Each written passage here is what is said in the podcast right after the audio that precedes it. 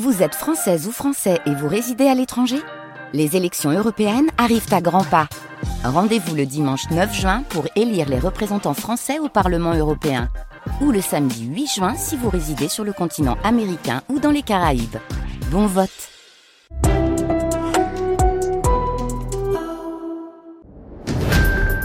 France Info.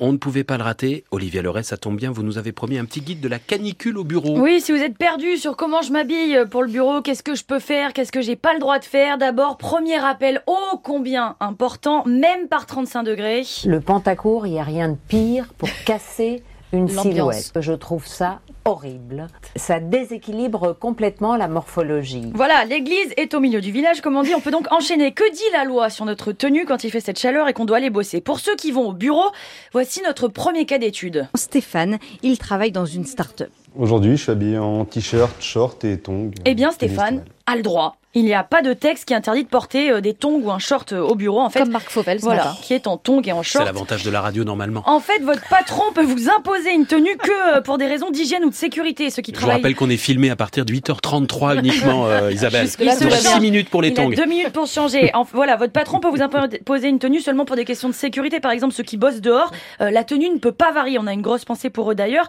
Pour le reste, bah, c'est un peu à vous de voir si ça met ou pas en péril votre fonction ou euh, si vous assumez euh, des choses ou pas. Pour le style, justement, j'ai continué mon enquête pour vous aider avec un styliste sur le site du Parisien. Alors la question que vous posez tous, c'est ce qu'on doit porter donc des chemisettes quand on va travailler et qu'il fait très très chaud. J'ai tendance à dire oui et non. Et ben moi, j'ai tendance à dire non. Mais du coup, qu'est-ce qu'on met?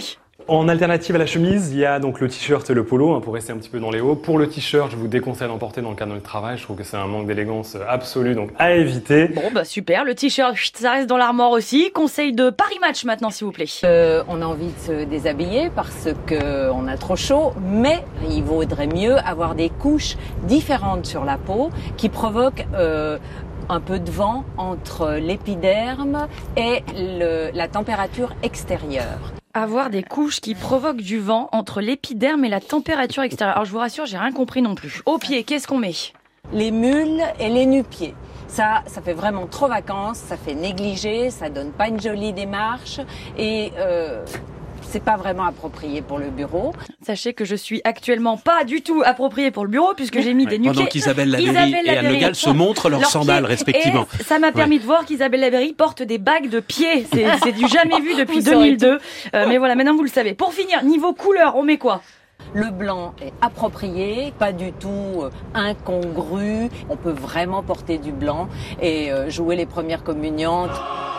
La belle idée Mettons donc du blanc et jouons tous ensemble les premières communiantes. Et buvez de l'eau surtout, parce que là c'est c'est compliqué.